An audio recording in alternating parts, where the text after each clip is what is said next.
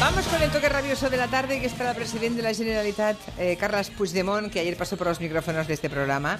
Analizó desde su punto de vista el estado actual de la política catalana y Quintanilla pues, ha juntado fragmentos de la charla hasta hacer un resumen que, como siempre advertimos a todos los invitados, no tiene nada que ver con lo que nos contaron el día anterior.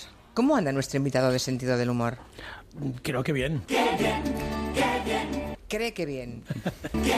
Carles Puigdemont, presidente de la Generalitat, eh, si ha sido buena idea cambiarle el nombre al partido, porque todos seguimos diciendo la antigua convergencia. No, no, claro que no. El independentismo es un suflet desinflado, dicen algunos. Sí. Presidente Puigdemont. Esta sensación de suflé que se deshincha, de hartazgo, yo la oigo desde el primer día. Hay dos millones, dos millones de catalanes que dice que quiere ser española. Esto es bastante sorprendente. Me gustaría que me explicara el voto del Partido Demócrata de Cataluña, que hizo posible la mayoría para el Partido Popular y para El Ciudadanos. Partido Demócrata votó a la señora Pastor.